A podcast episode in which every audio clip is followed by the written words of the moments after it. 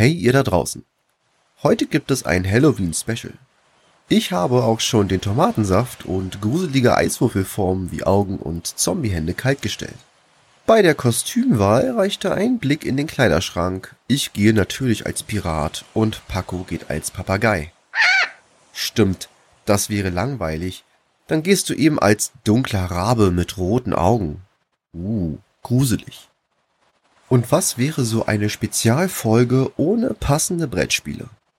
Also bei uns gibt es jedes Halloween eine große Auswahl an Brettspielen.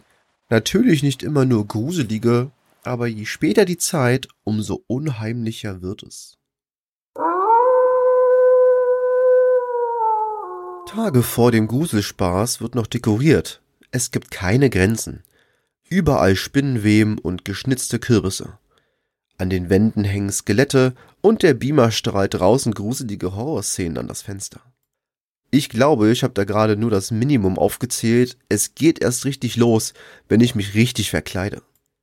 Dann wird die alte Lablederrüstung ausgekramt. Also Live-Action-Roleplay.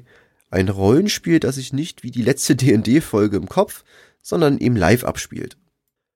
Zu der Rüstung wird dann noch die selbst erstellte Zweihandaxt aus sicherem Schaumstoff rausgeholt. Dazu kommt dann noch die Farbe ins Gesicht. Eine Narbe hier, eine offene Wunde da oder einfach mal ein Frankensteinritter? Why not? Hauptsache kein Helm oder Maske, denn denkt dran, der Abend wird lang und ihr wollt Brettspiele spielen. Also die Party startet und es sind noch nicht alle da. Kein Problem, wir spielen ein paar Runden Black Story und passend natürlich die Edition Tödliche Party. Hier warten 50 Rätselkarten darauf, von euch gelöst zu werden. Und wer jetzt Black Story nicht kennt, so geht's. Der Spielleiter oder die Spielleiterin zieht eine Karte und liest anschließend eine mysteriöse Geschichte vor. Sagen wir mal, auf der Karte steht so etwas wie Es schaukelte hin und her, der Kronleuchter an der Decke, fiel auf die Gäste wie ein Speer. Auf der Rückseite der Karte steht genau, was passiert ist, also der Text, der Inhalt, worum es denn jetzt in der Geschichte geht. Nun müssen die anderen raten, indem diese euch Fragen stellen und müssen halt das Rätsel lösen. Dann fängt es so an wie Es war ein Erdbeben. Nein, der nächste ist dran. Alle waren betrunken und jemand hat den Kronleuchter durchgeschnitten. Nein, und der nächste. Irgendwann sagt jemand, ein Schiff fährt auf dem Meer und deswegen wackelt der Kronleuchter? Ja, genau, gut so, rate weiter. Danach geht alles sehr schnell und eure Gäste erraten den Untergang der Titanic. Während einer Party im Tanzsaal rammt das Schiff den Eisberg und das tödliche Lichtzubehör fällt von der Decke. Fall gelöst. Nun ist der nächste dran und zieht eine Karte. Man will schließlich selbst auch mal mitraten. Was? Ihr seid kein Freund der Rätsel? Ihr findet das langweilig? Ihr wollt etwas Witziges spielen? Kein Problem, findet den perfekten Kompromiss Black Stories Stadtland tot. Also für alle, die bei Stadtland Fluss so schlecht sind wie ich, hier gibt es Täter, Mordmotiv, Tatwaffe, Tatort, Fluchtfahrzeug, Todesursache und Art des Verbrechens. Und wie geht's? Brauche ich ja eigentlich nicht groß erklären. Einer zählt los mit ABC, also natürlichen Gedanken, und der nächste sagt Stopp, und dann kommt der Buchstabe P raus. Und eben zu diesem Buchstaben fangen dann alle hektisch an zu schreiben. Es wird gemeckert, wie soll man das wissen? Bis der erste Streber ruft, Stopp. Nun muss man sagen, was man aufgeschrieben hat, und dafür gibt es Punkte. Für jede Kategorie, zum Beispiel Täter, Panzerknacker, gibt es fünf Punkte. Wenn man sich diesen Begriff mit jemandem teilt, zehn Punkte, wenn man alleine den Begriff aufgeschrieben hat, und sogar 20 Punkte, wenn niemand der anderen Gäste überhaupt etwas in der Kategorie geschrieben hat. Also ich sag mal so, ganz klare Kaufempfehlung, ihr braucht nur Zettel und ein paar Stifte. Und die liegen sicherlich noch von der letzten Pen-and-Paper-Runde irgendwo rum. Oder? Nanu, es klingelt an der Tür, obwohl alle Gäste bereits hier sind.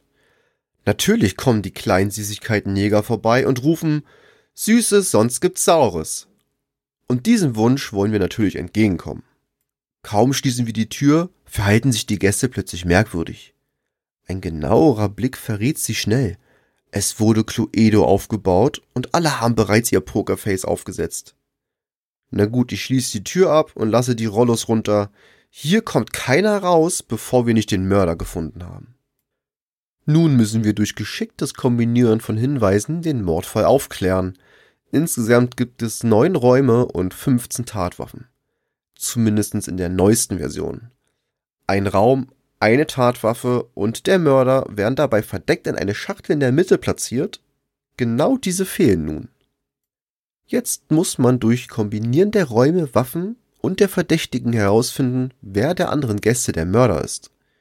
Schiebt man nun also den Kerzenleuchter in das Musikzimmer mit Spieler Blau, müssen die anderen Gäste im Uhrzeigersinn einer der Karten zeigen. Ist einer dabei, markiert man sich diese verdeckt auf einer Checkliste. Hat man nun in diesem Verdacht nur das Musikzimmer als Karte erhalten, sollte niemand den Kronleuchter haben. Natürlich muss die Person, die uns das Musikzimmer als Karte gezeigt hat, nur eine Karte zeigen und spätestens dann wird es schwierig, denn eventuell hat die Person auch den Spieler blau oder den Kronleuchter. Ich kann euch schon mal sagen, dass meine Checkliste immer voller Fragezeichen oder Kreisen ist. Bestätigt sich eine Vermutung, mache ich den Kreis aus. Muss ich nochmal nachfragen, ein Fragezeichen?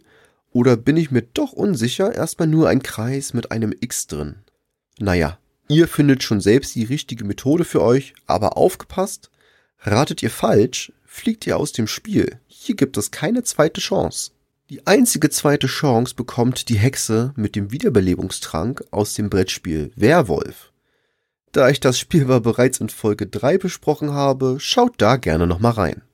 Ja, ich brauche noch ein wenig Platz für das nächste Spiel, das sich sehr gut zur Geisterstunde und zum Höhepunkt des Abends spielen lässt. Mysterium.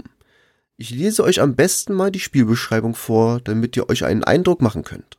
Zitat aus dem Brettspiel. In diesem kooperativen Spiel übernimmt ein Spieler die Rolle des Geistes, während alle anderen Spieler Spiritisten darstellen. Gemeinsam haben alle Spieler die Aufgabe, Licht in die seltsamen Umstände zu bringen, die zum Ableben des Geistes geführt haben und seiner Seele Frieden zu schenken. Da der Geist nicht sprechen kann, übermittelt er den Spiritisten Visionen, welche von diesen richtig gedeutet werden müssen, um die Geschehnisse jenes verhängnisvollen Abends zu rekonstruieren. Um den Täter zu entlarven, müssen die Spiritisten zusammenarbeiten und die Gedankengänge des Geistes clever enträtseln. Aber die Zeit ist knapp. Die Spiritisten haben nur sieben Stunden, um den Kontakt zum Geist aufrechtzuerhalten und das Mysterium zu lösen. Tretet ein, nehmt Platz und folgt euren Eingebungen. Zitat Ende. Klingt großartig, oder? Und passt perfekt in die Stimmung von Halloween. Aber keine Sorge, das Spiel geht keine sieben Stunden. Hierfür wurde eine Mechanik eingebaut, denn im Ablauf des Spiels schickt der Geist Visionen an die Spieler, angefangen bei den Personen, dann die Orte und zum Schluss zu den Objekten, also der Tatwaffe. Jedes Mal, wenn eine Vision falsch gedeutet wurde, wandert der Zeiger der Uhr weiter, denn dann verbleibt der Spieler an Ort und Stelle und darf nicht zum nächsten Hinweis gehen. Das Spiel wird also maximal über sieben Runden gespielt. Aber wieso seid ihr jetzt Spiritisten und erhaltet diese Vision? Das ist cool gemacht, denn der Geist kann euch bis zu zwei Visionskarten geben, auf denen Bilder drauf sind. Zum Beispiel ein gedeckter Tisch mit einer Schale voll roter Äpfel. Daneben liegt ein Messer. Das könnte jetzt darauf schließen, dass zum Beispiel der Koch eure Karte ist, oder jemand, der etwas Rotes trägt, oder jemand, der ein Messer oder Säbel mit sich führt. Es heißt also rätseln, rätseln und kombinieren, ohne dass sich der Geist in die Unterhaltungen der Spieler einmischt – denn diese dürfen sich natürlich besprechen. Falls der Geist mal keine passenden Visionskarten hat, darf er seine Karten abwerfen und neue ziehen, muss dafür aber einen Rahmen auf den Sichtschirm platzieren. Ja, du gruseliger Rabe, ich komme schon. Wir müssen nämlich noch das Schiff dekorieren, aber nicht zu unheimlich. Denn nicht, dass uns jemand auf unserer einsamen Insel findet, aber wir zu unheimlich sind. Eventuell sollte ich die Piratenflagge dann doch wieder abnehmen. Hm, Nein, für heute bleibt sie dran. Was soll schon passieren? Also viel Spaß mit den Halloween-Vorbereitungen, esst nicht zu viel Süßes und schaltet das nächste Mal wieder ein, wenn es heißt Süßes, sonst gibt's Saures. Euer Spielekapitän.